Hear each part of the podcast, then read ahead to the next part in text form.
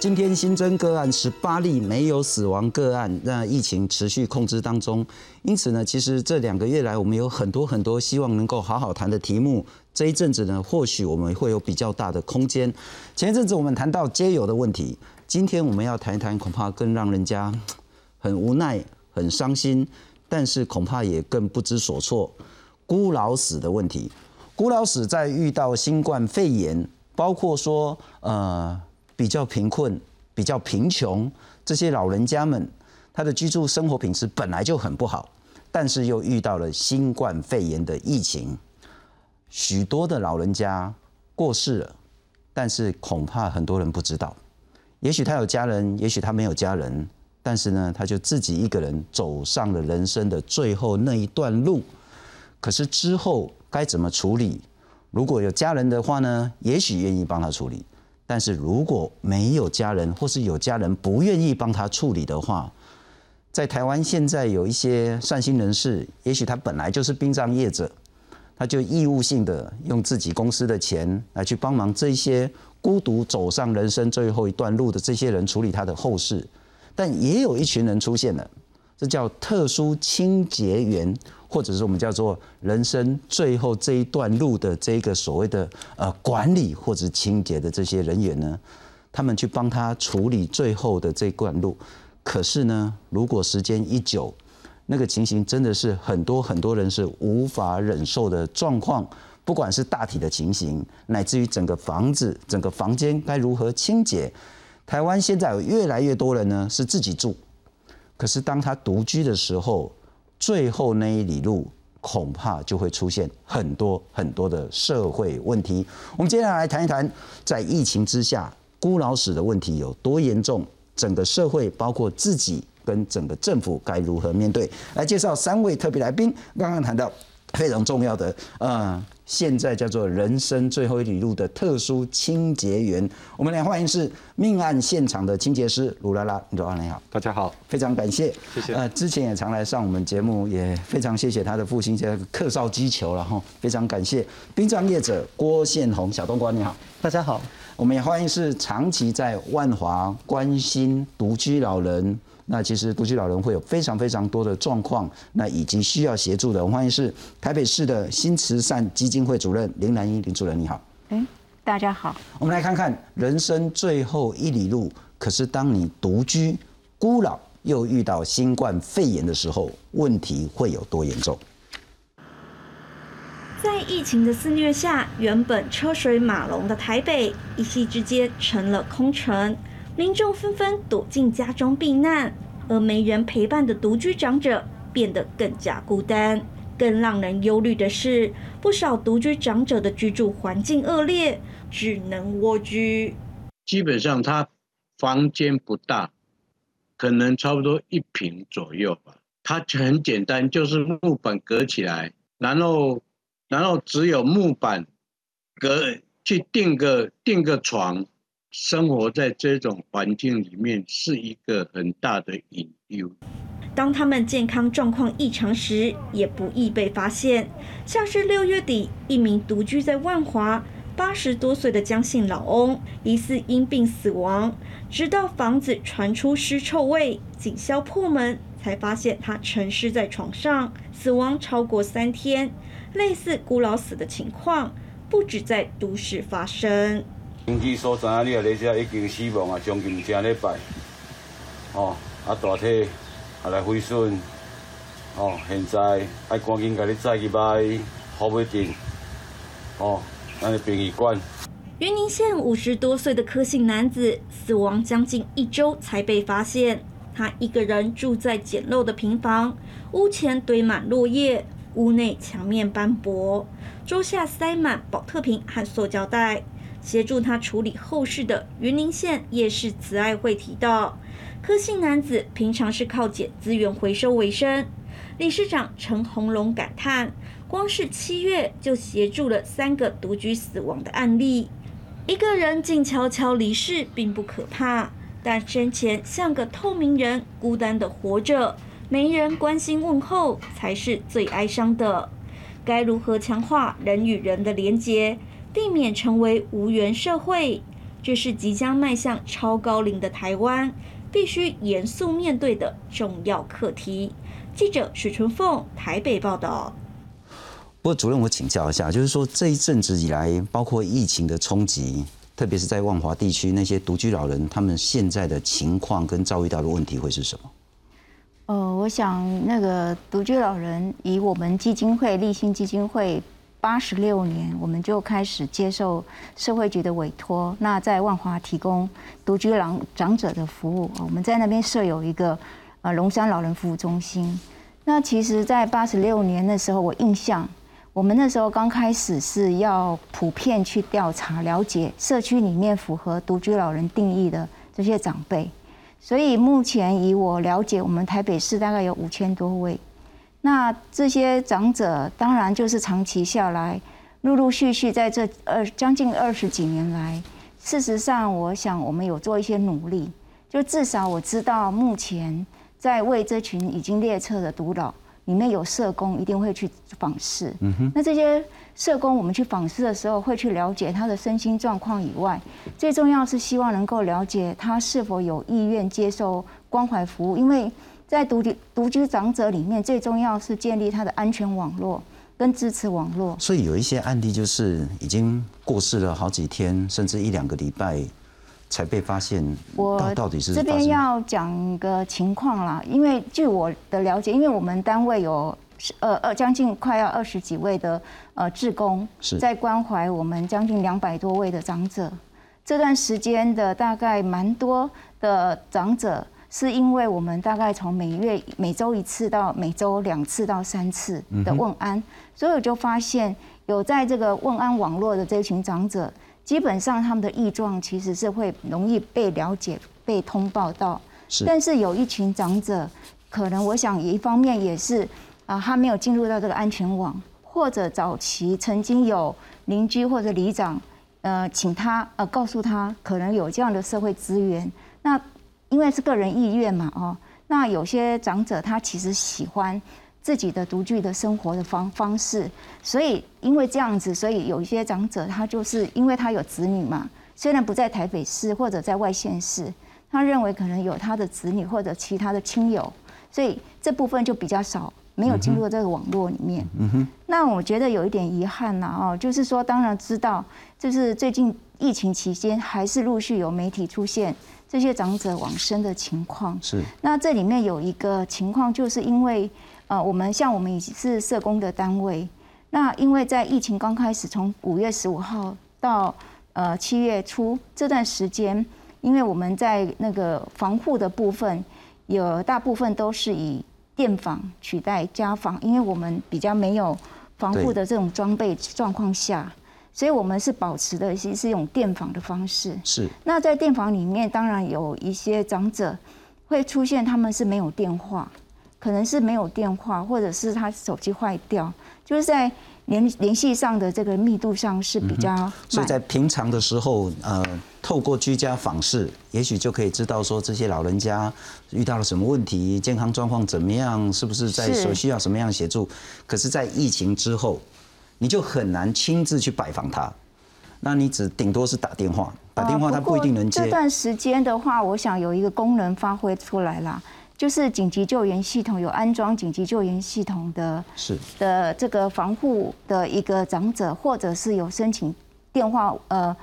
呃送餐服务，因为这段时间送餐的自工服务并没有停止，是。那还有就是居家服务的居家服务员也没有停止，是。所以其实是如果你有 touch 到这样子的服务网络，每周至少一定都会有几次的服务来接触。不过小东哥要请教，就是说这个病毒呢，它就是特别会攻击老人家。嗯，老人家的致死率非常非常高。是，如果又是独居老人的话，对，那其实他能得到的协助就会比较慢，也会比较少。对。那我再请教，这一段时间您似乎也协助了不少，包括说独居的或者是孤独的这些后事的处理。对。你看到的状况是什么？其实就是非常的混乱，在尤其是疫情刚开始的时候，对，因为当时来讲的话，整个流程还不是那么的明确。那包含说，我们其实也没有办法第一时间去了解说，哎，这个长者他的死因跟他的接触史，那会不会有传染的风险？嗯哼，对。那再包含说，当时台北的殡葬处有给一个指引嘛，就是说我们要尽速来火化。对，那所以在处理的过程当中，就呃会会有一些细节上很难去。顾虑到周全的部分，那当然，一方面也也有些人会在这个过程当中会提出来说，哦，这感觉好像这个疫情带走很多那个独居的长者，那我就会跟他讲说，其实也不是，因为这个状况其实都已经很多年了，甚至这个数量本来就一直在攀高，只是说因为过去可能没有这样的新闻事件，包含后来有有少数报过几例是时候确诊。也因为这样的这个新闻事件才浮出台面，被大家注意到。可是，就我们在过去疫情还没有爆发以前，其实这个是已经常年累积，甚至这个数量本来就一直在攀升的一个现状。对对对，那所以我们其实也在因应这个疫情之下，然后去看书去思考，就是说，那我们怎么样来补足，就是在整个流程上的不足，包含像刚刚可能提到有关于防护衣的部分，然后确保说它整个流程的进行是比较圆满的。是对，那也尽可能去联络他们的家人。那我请教是。譬如说，如果我往生了，是，那我家人如果不跟我联络，对，或者是说，呃，我也没有任何钱了，我没有任何的遗产，对，那也没有什么样家庭资源，嗯，那我的后事谁要帮我处理？了解，以现在我没有钱又没有人哦，嗯嗯。好，以现在台北市为例哦，就是说过去我们有一个所谓无名主的专案，对，那从早些年我们就跟台北市殡葬处那有在合作。那从那个一开始来讲的话，无名氏他是完全找不到身份，也不知道他是谁，然后就这样离开，所以当然也不会有人出面处理，没有钱。然后另外一部分叫做有名无主。就是有名字、有身份，知道他是谁，知道他是谁，但是找不到家属，或者是找到家属，他可能不愿意出面来处理。那这个时候他就可能会有就是社会局的系统跟殡葬处这个系统，然后他们会来做后续的这个处置。那透过这十几年的这个演化过程当中，其实相关的这个配套已经越来越完善。也就是说，地方政府其实都是有能力来帮助这些无力恋障的这个呃无名主，然后来协助。只是说这个过程比较呃比较特别。我们观察到比较特别的就是说，随着时间的演进，这种没有身份的越来越少，有身份然后有家属反而哎有越来越多的趋势。然后一开始会有一些刻板印象，就觉得说孤独死好像是不是呃年长者，然后贫穷的人，他可能经济弱势，他才会到孤独死那个状况。可是后来发现就不不会，就是包含说有些他可能经济状况其实很不错的，可他的子女可能都在国外。OK，然后没有办法，就是然后你去透过一些管道联系到他国外的家人，然后他们就会跟你讲说我很忙，我没空，然后就你们就就简单处理，然后再跟我讲后续怎么样来安排，然后你就会很惊讶，就是说，诶，不是家人吗？不是就是子女怎么会会这样子？那后来就再进一步了解，就还发现说说哦，原来有时候不是钱的问题，而是他们在连接这个连接性很早就断了，因为小孩子从小就被送到国外，他跟这个所谓呃法律上的所谓的父亲其实没有太多的互动。所以他们其实有点空白的，而导致说，哦，对我知道他是我父亲，我知道我应该要来处理，可是我觉得我跟他的连接已经很疏远了，所以我觉得我没有这个义务要做到这么足，那就是礼貌上钱多少，你告诉我就处理。那这个就是一个我觉得比较特别的状况。然后另外一类是这这三五年有越来越多的，就是案例出现，就是他可能有兄弟姐妹，或者是说他晚年丧偶，那可是他这些看似亲密的关系，可是他们却也不愿意出面。来处理，可能是因为早些年因为可能遗产分配的一些争议，而导致说大家老死不相往来，然后或者是说可能在情感上面本来就跟他的前妻或前夫已经闹得非常僵，是，所以他们可能也不会有人愿意出面来来处理。那呃，就像我之前看过有一部电影叫做《这个令人讨厌松子的一生》，里面有个桥段就在演，就是那个女主角其实她无无私的一直去奉献她的爱，然后给别人，可是当她一次又一次的受伤、失败或受挫的时候，有一天。他做了一个决定，就是他决定把他的世界封闭起来，就是我不要再把我的爱放出去跟别人产生连接，因为你越有期待，你就越容易受伤害。那我干脆就是我不要再把我的爱放出，我就与此从此与世隔绝，我也不要在乎别人对我什么样的观感，我再也不要当什么别人口中的乖宝宝，我就要用我的方式来生活。所以别人要怎么样踏进或是。干涉我的生活，对我来说都是一种恐惧。所以从那个过程当中就会发现说，其实，嗯，有时候孤独死是个样态。我自己个人主观在判断，我觉得孤独死有时候是个样态，不一定是他他走的那个状那个走的那个时候他是孤独的，而是他在还没走之前，他的心灵其实可能就跟这个社会有很严重的脱节，他没有办法再踏入建立连接这个部分。了解，等一下我们再来谈谈，其实孤独这件事情，恐怕它是背后的原因很复杂。对，但我请教。如果他有家人，但是他不愿意出来面对，或是负责处理，对，或者是他压根连一个家人都没有，那他的后事该怎么处理？譬如说，大部分应该都火化了哈，不会，不太可能再去帮他土葬。哦，没有没有没有没这个钱，对 对，一个火化。什么样的那个骨灰坛？啊，什么样的方式？对，那到底要做到什么程度？嗯，就你说了算。呃，原则上就是现在以我们我们以我比较熟悉的台北市殡葬处为例了，就是说它每一年它会有现在有一个比较成熟的标案，它现在有成熟的标案，就是我这一年如果说有任何可能，它是它的条件跟身份是符合这个专案的，比如说他就刚刚提到就是有名无主，可能没有没有，就像刚就是信聪哥讲的，他没有家人，他也没有钱。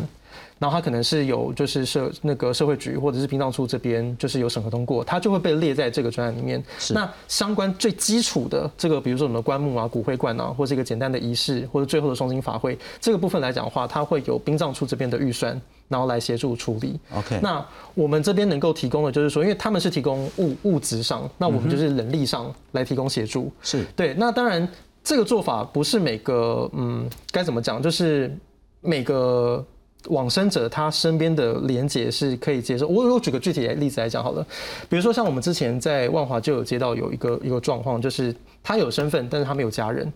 可是他有很多好朋友。OK，对他有很多好朋友，但是因为碍于一些程序的问题，他们没有办法出面来来帮他承办这个账。在当时，现在可以在当时他没有办法这个来出面承办。拍电啊，就是说，如果是那个情形的话，对，恐怕依照政府的这个预算，嗯。呃，大概就是一个非常平价，对对对，卖工最露出来很平价的大厨了哈，嗯，啊，然后很平价的一个骨灰坛，啊，你两面工做损啊，不可能做损啊嘛，也不会有什么法会，更别谈什么做功德啊，啊，这个部分就只能提供这样子而已嘛。这个每个地方不一样，每个每每个地方现实不一样，像我也不会演了，坦白讲，确实在就是勾扎疫情，在我很小的时候，就真的是一个棺木。然后就放进去就烧了。哦，那现在连棺木可能都没有了。他没有，没有，没有，没有，还是会有棺木，现在还是会有棺木。嗯。然后最一开始是非常阳春的，然后到后来就是像我父亲，他常年在服务就是无名主，然后包含到后来他以前有些万华的一些一些混兄弟的晚年也他就是这个状况嘛。然后晚年就是因为他可能吸毒，然后跟家里状况其实非常疏远，所以导致到后来因为可能吃打毒品过量，或者是被人家。就是打死，所以后来他就变成所有有名无主。然后我父亲在处理的过程当中，他就觉得很感慨，他就说：也许他是社会上不被认可的一群人，可是他难道他走了就要这么没有尊严吗？所以我父亲那时候就很积极的去争取，就是说他认为说这个东西应该要有一个制式的模式，至少让他最后这一层是走的有尊严，他至少让他有衣服穿，至少让他有寿衣可以穿，至少让他有最后一个祭祀的仪式，即使没有人来。即使没有人来，所以那个时候我们是，我们去设定那个标案。最一开始的时候，我父亲就去规划，就是最大厅的礼厅，然后就是里面可能一一一个年度来讲的话，可能会有八个、十二个的这种无名主，或者就或者是有名无主，是。然后他们就是一起就办这种所谓的联合电机的一个雏形。然后现场两百多，因为它是一个很大的厅，所以里面会有大概一百多个，将近两百多个座位，它是空的。不会有人来参加，因为他们本来就就没有。然后我们就会来这个过程当中做祭祀。那后来这样的模式其实后来也得到很多人的认可。然后包括地方政府其实也认为说这个事情是需要做的，所以后来就延伸到其实每个地方政府它的规模有大有小，但是总体上而言，就是他们不会到完全没有钱下葬，或者是他们就不会有任何人出面处理，这是不会的。了解，了解，了解。不过鲁拉，我请教，刚刚小冬瓜谈的都是长期以来，包括古老史遇到这些问题。可是孤老死，我们有社会救济制度，我们有社会福利，我们有很多很多的社工。其实大致上，他如果真的不幸往生，很快的就会被发现，很快的就会被照顾，很快的还是会有基本的尊严走上最后那一段路。可是随着社会形态的改变，很多人呢，他其实经济状况还可以，住在自己的房子，他老死跟没有任何人往来了，他也完全拒绝社会福利的接济。我都有钱，我唔是无钱啊，我有厝，我可能厝骨都经诶，我干嘛要接受政府的这种救济啊？哈，所以他完全不跟人联络，也拒绝社会网络的进入，然后他过世了。他可能过世了一个礼拜、两个礼拜、三个礼拜，被发现通常是因为味道已经很重很重了，这是一个情形。还有一个情形是自己跟人家租房子。然后呢，租了，然后过世了一段时间，可能一个月、两个月不缴房租，房东感觉怪怪的。然后也许旁边的邻居呢也闻到了味道了，然后才发现，这个时候该怎么处理？包括他的大体，包括如果是跟人家租的那个房子，所以你们的工作是什么？其实像我们的工作主要是针对像自杀、他杀、意外，还有像我们刚才现在提到的孤独死亡的一个。情形，那这个现场的话，通常就是因为很多天以后才被人家发现，那也会造成的大面积的污染，还有异味，还有大量的废弃物的话，就由我们来进入一个接手的动作。那其实像刚才提到的，就不管是住屋或自有的房子，它普遍在孤老死的状况里面会有一个现象。第一，当然是说死亡很多天以后才被发现。那第二的话是里面它有大量的废弃物，那甚至说你可以从里面的环境里面所看到说，它已经把它。自己与这个社会这边还有人际连接里面，类似像全部都斩断了。我们说缘分有三种，第一个叫血缘，第二个叫社缘，就是我们与社会之间说职场啊人际之间的关系。第三种叫区缘，就这个地区社区之间的一个关系。他甚至是说他好像一个孤独的隐者一样，然后大隐于世一样，他不不与人接触，他的生活里面他就是只维持他基本的生存，他其实他没有一个生活可言。那一直到等到他死亡的那一天来临。那像孤独死这一块的话，在日本这边的话，他会认为说，死亡多天以后才被发现的话，是一个广义的孤独死的范围。嗯哼。那如果说以狭义的定义的孤独死，就和和我刚才说的一样，当你本身的话已经和这个社会与人之间，它失去了我们一个内心的一个关联性，或现在常说的一个叫人与人的连接性，是连接性的存在之后，它只有孤立的一个状况下活着。的情形之后导致他死亡的一个结果的产生，那我们就称为他孤独死。那像在租屋的部分的话，其实通常，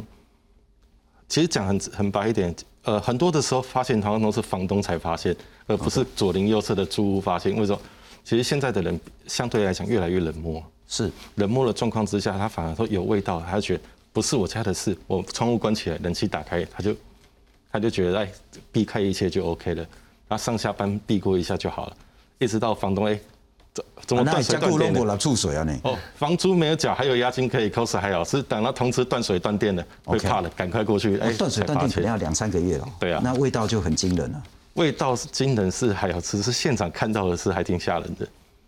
但我对啊，不过那个我们大概就不去详述那个，那个真的是任何人都很难接受的一个状况跟画面了哈。但是特殊清洁公司的产生呢，反映的是整个社会有一个很大的问题，人跟人那个疏离的问题是越来越严重。我们来看看，之前公共电视《人生剧场》有一部叫《人生清洁员》，呃，人生清理员啊，其实也在谈这件事情。那包括日本、包括美国，其实都有类似这样子的公司出现。台湾也慢慢的会有这样子一个需求的发生，来看看。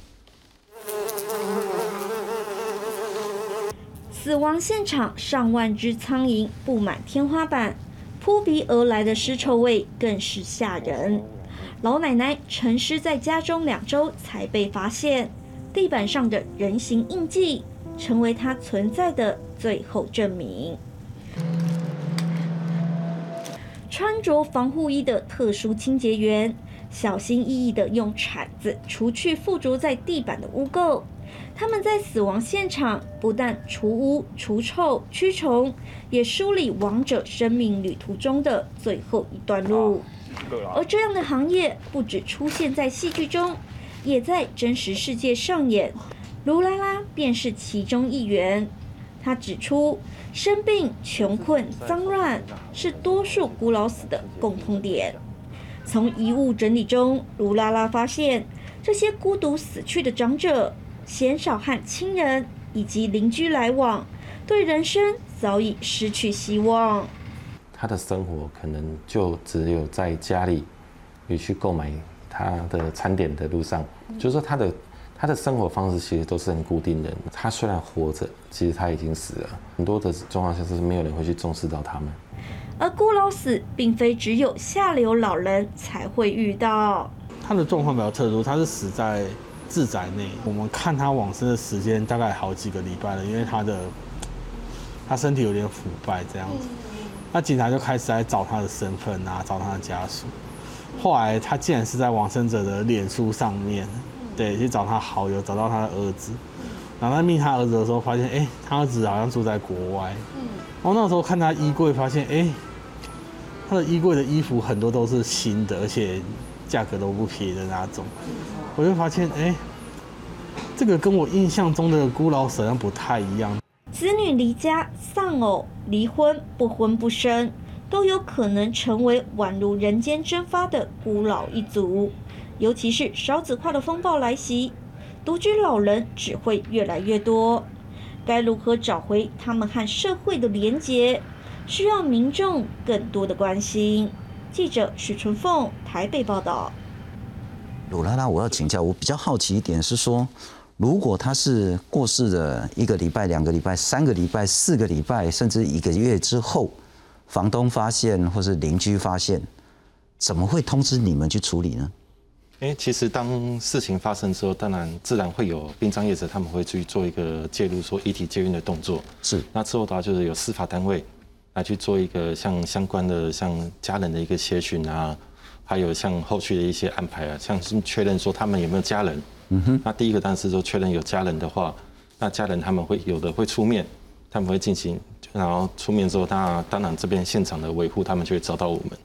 然后另外一种呢，就是完全没有家人，OK，那可能他房东这边呢不得不的状况下，他也会委托到我们这里来了解。然后另外一种的话，就是他比较算是社会的福利网的边缘，就是他虽然有房子，可是这房子可能他比较残破。然后他因为有房子，他不能申请很多的补助。是。那甚至因为家里可能有了一些人有工作能力，但是他却不养他了，在一个户籍下，但是他却不奉养他们，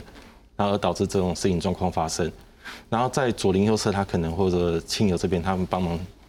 他们在不知道怎么处理这些事情的时候，他们就会找到我们这边，然后由我们前去协助。这样会找到你们，就表示状况很不好。对。啊，否则其实小冬瓜他们一般的殡葬业者就能处理掉了。那你们特别的地方是什么？什么叫做特殊清洁？那个清洁的能力技术是什么？基本上我们就是做到完全的还原的程度。一个现场的话，就是还原到全部空屋的状态。OK。那其实针对于三个面向，第一个是污染物，第二个是异味，那第三个是一个环境的整洁，把它去做一个。清理跟除臭的动去味，呃，除臭跟去味的动作，把它可以把它做好。是对，这个是一个特殊清洁的话，它主要在做的部分。嗯哼，那我想请教，你处理了那么多，为什么？包括说他最后那一段路完全没有，或是他拒绝外界跟他的任何连接。第二个是，如果他有家人，为什么家人最后那一次他还是不愿意出面？应该是说。呃，有一句俗话说：“父母在是家人，是家人；父母不在是亲人。”有的时候就是跟小冬瓜刚才说的一样，可能因为父母当过世之后，因为一些家族的关系而造成一个疏远。那现在常常会遇到另外一个问题是，呃，案例常发生就是夫妻双方的离异。那离异之后，虽然说他有孩子，但是因为可能数十年没有见面，甚至现在常常常会有的家暴，是还有一些因为可能赌债，还有不良的恶习，怎么会产生说另外一方他独居的状态？独居在这边，那当然今天过世的时候，在法律上甚至在亲缘上，我当然是有一个继承人，一个孩子在。可是你今天要他出来去面对这件事情，嗯通常我们会遇到的是，只会回答说，他只是生了我，但不代表我要去负责这件事情。对我跟他没有任何的关系，他对他们，他们就是说，我今天要不是因为警察叫我来。说要签字，我我不知道可以不用来，那只是我不得不来，那我今天就是不得不来稍微处理一下，那其他他就不愿意再接我接触了。哎，可是鲁拉拉，我请教哦，你你的工作其实那也赚不到钱啊，可能还要赔很多钱。你的工作是处理所有包括很多殡葬业者都不愿意或是没有能力处理的，嗯，详细的情形恐怕比刚我们看的那个影片更要不堪。你怎么会想要做这种事啊？因为没有人要做。那今天的话，很多的工作的立场之下，都会扯到金钱跟利益的状况之下。你没有足够金钱，你会叫殡葬业者讲白一点，殡葬业者也要生活，你那么义务去做不太可能。是，可是你要让家人去做，那我觉得是一种伤害。看到那个现场，我觉得触景伤情。不不是所有的死亡都是那么的悲惨，可是当他们看到的话，他们有时候心里没办法调试。那另外一个状况是，你今天找清洁公司来做，他不愿意做，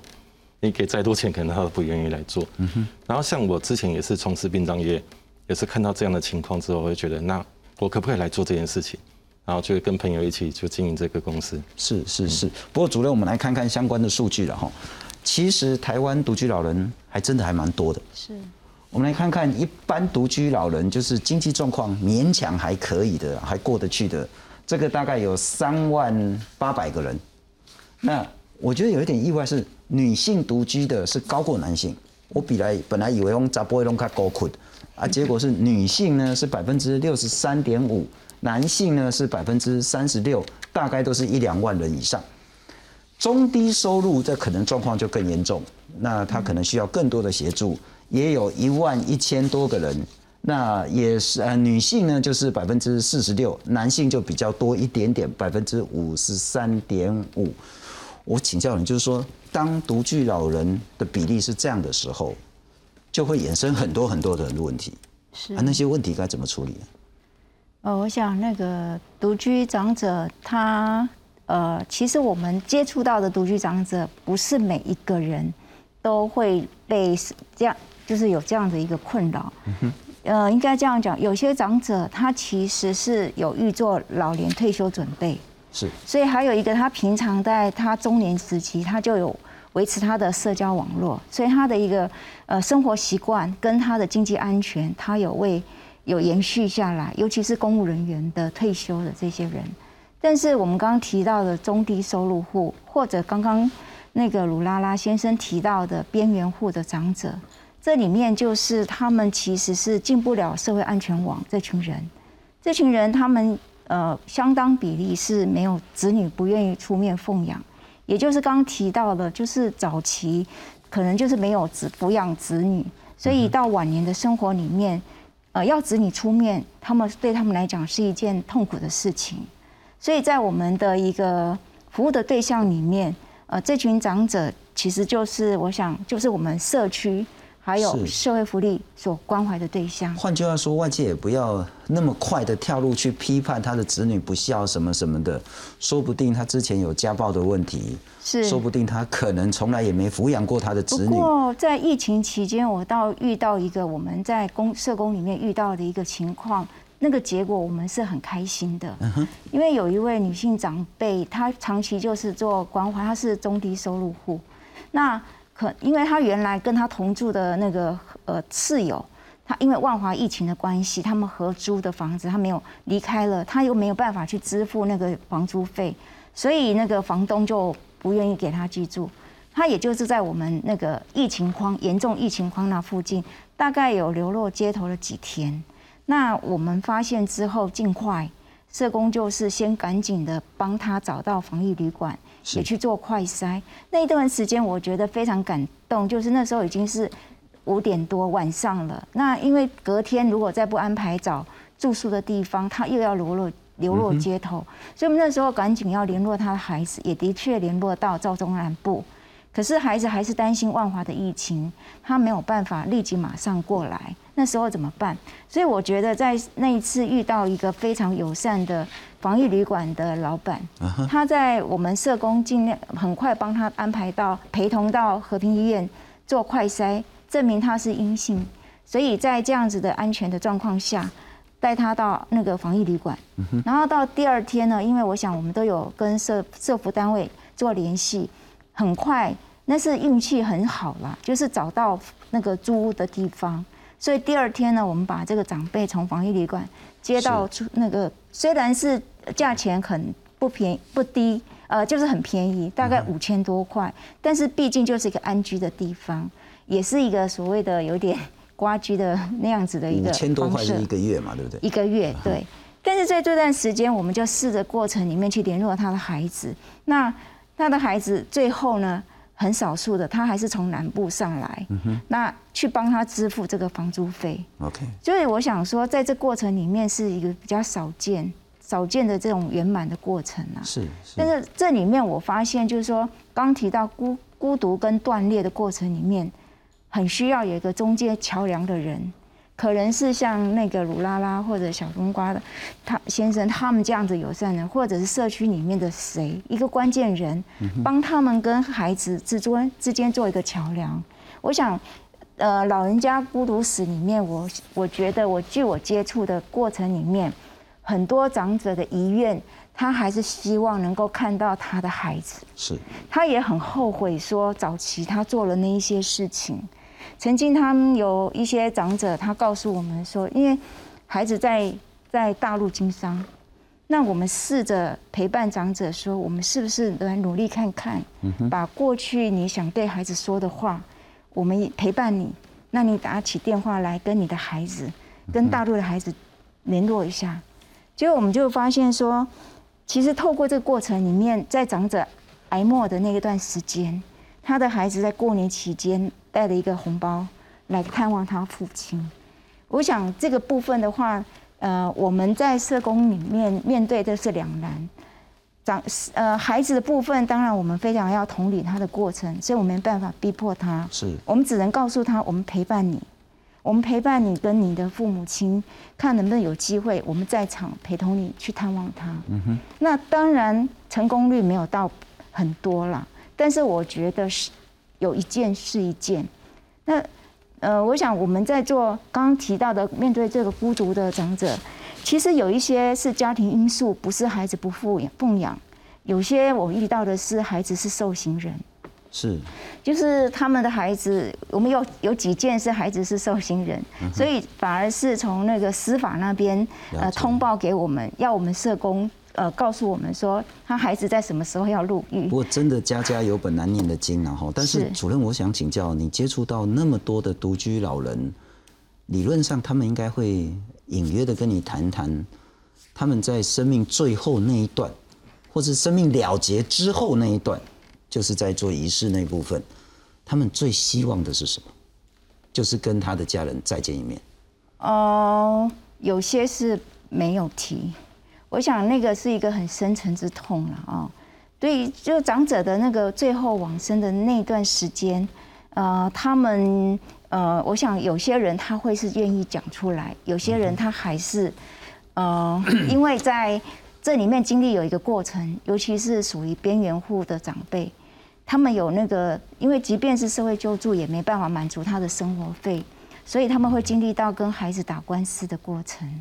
在打官司的过程里面，就已就是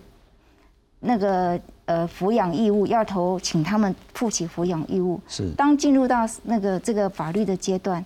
关系已经就没有亲情的了。是。但是我想说，呃，回到这个他人生的最后一段，最重要是他周围的人是哪些人？他的周围的人可能是他的职工，像我们。八十六年服务到现在，有不少长辈现在都已经九十岁了。这段时间对他谁对他最有意义？可能是关怀的他的这些职工们，是；可能是呃邻居，可能是这段时间请他邀请他出来跟社区接触的人，可能是送餐职工。嗯哼。但是也有可能是类似像我们那个刚有听到小东光先生，他们还有做生前的一些服务。那我记得有一位长者，他是那个呃有慈济志工帮他做房屋修缮，是。好，那也有一些宗教团体为他们做呃避免他跌倒，做了很多每月关怀。我想，呃，孤独是这件事情每个人都遇到，可是刚刚提到了社会连接跟社会连带，怎么样在断裂中我们重新建构起来？是，那是很重要的。不过小东哥，我请教你，人生是没有办法重来的。是。但因为你们看过太多人生最后那一段，对。我还是想说，在别人的经验上，如果人生可以重来，是。因为每一个人很可能都最后可能都是孤独的一个人，对，自己可以如果可以做什么样的选择，也许不会像之前的那些孤老死的人那么的后悔，对，或者是做子女的可以做什么样的选择，也许不会之后有那么多的后悔，嗯哼。我我觉得就是在台湾，其实，在探讨死亡这件事情，还是充满的禁忌跟忌讳。是对，所以大家其实都不太会愿意去谈这件事情。包含比如说像孤独死这个议题，坦白讲，我们刚刚也跟这个七娃在聊，就是其实这个光这个名字上去，它就是一个标签，甚至它就很沉重。嗯哼。那大家可能也不太愿意去坦然的去面对这件事情，然后直到事情发生的那一刻，才发现它有很多的遗憾。那刚刚就是新东哥问到说，要怎么样不要让自己那么遗憾？其实我觉得可能从心态上着手吧。对，就是，呃，很多人会觉得可能要寄寄望自己的小孩，或者寄望自己的家人。可是，就我觉得在这这这三五年，其实有我越来越多发现一个现象，因为现在有些人陆陆续续他愿意敞开心房，嗯哼，然后很有勇气踏出那一步，然后说：“哎，小冬瓜，我想来规划一下我自己的身后事。”然后当他开始在谈论说他想要由谁来主办的时候，有一部分的人他就跟你讲说，他这个。托付的对象不是他的家人，不是他的伴侣，甚至不是他的小孩。OK，然后可能也许最后就像主任刚刚提到，也许他他到晚年，因为他对于亲情这件事情发生太多太多的变故跟撕裂，而导致他对于这件事情他再也没有任何的爱与跟信任，他可能最后只能托付给一个跟他生活相他生活圈当中相对信得过、比较信得过然后亲近的人。那你说真的到很很很。很连接的很紧密嘛，其实有时候也不尽然，只是相对于亲情家人这件事情来讲的话，他可能比较相对能够信得过。在台湾，对生前写遗书，或者是生前跟殡葬业者说，我过世之后要怎么处理的？那个比例高吗？呃，我觉得有越来越高的趋势，但是如果说你总体而言，我我自己的感受啦，我觉得可能大概十分之一吧。嗯，就是每十个人可能大概就有一个他会对这件事情稍微有些想法，而这十分之一可能当中又只有一半的人可能真的会去做一些具体的行为。那有写跟没写在真正处理后事会有什么差别？呃，你说以真不管有钱没钱，对，就得依照他的生前的那个想法来去执行他的身后的事情。应该说，我觉得他有两个面向，一个是体面，一个是体贴。就是体面上来讲的话，就是说，如果他今天做好一个充分的规划跟准备，那至少。对于他身后事的这些细节上，他比较不会有太多的争议跟冲突。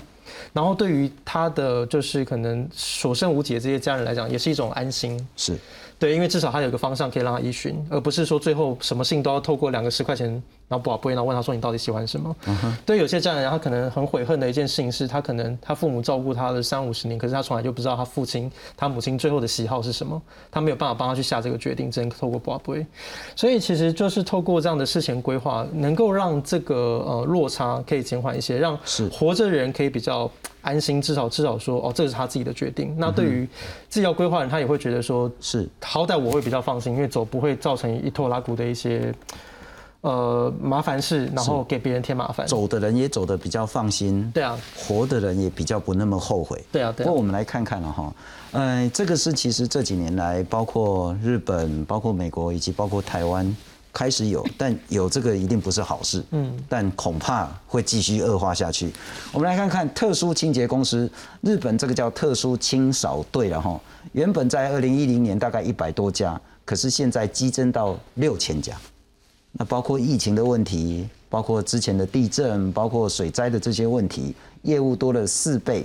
那之前的这个呃钻石公主号也是交由这个特殊清洁公司来去处理他们的后事或者是清洁的部分。美国也有类似的这个情形。那台湾现在有，但是其实包包括在法令、包括在制度上都出现很多很多问题。我们再来看看，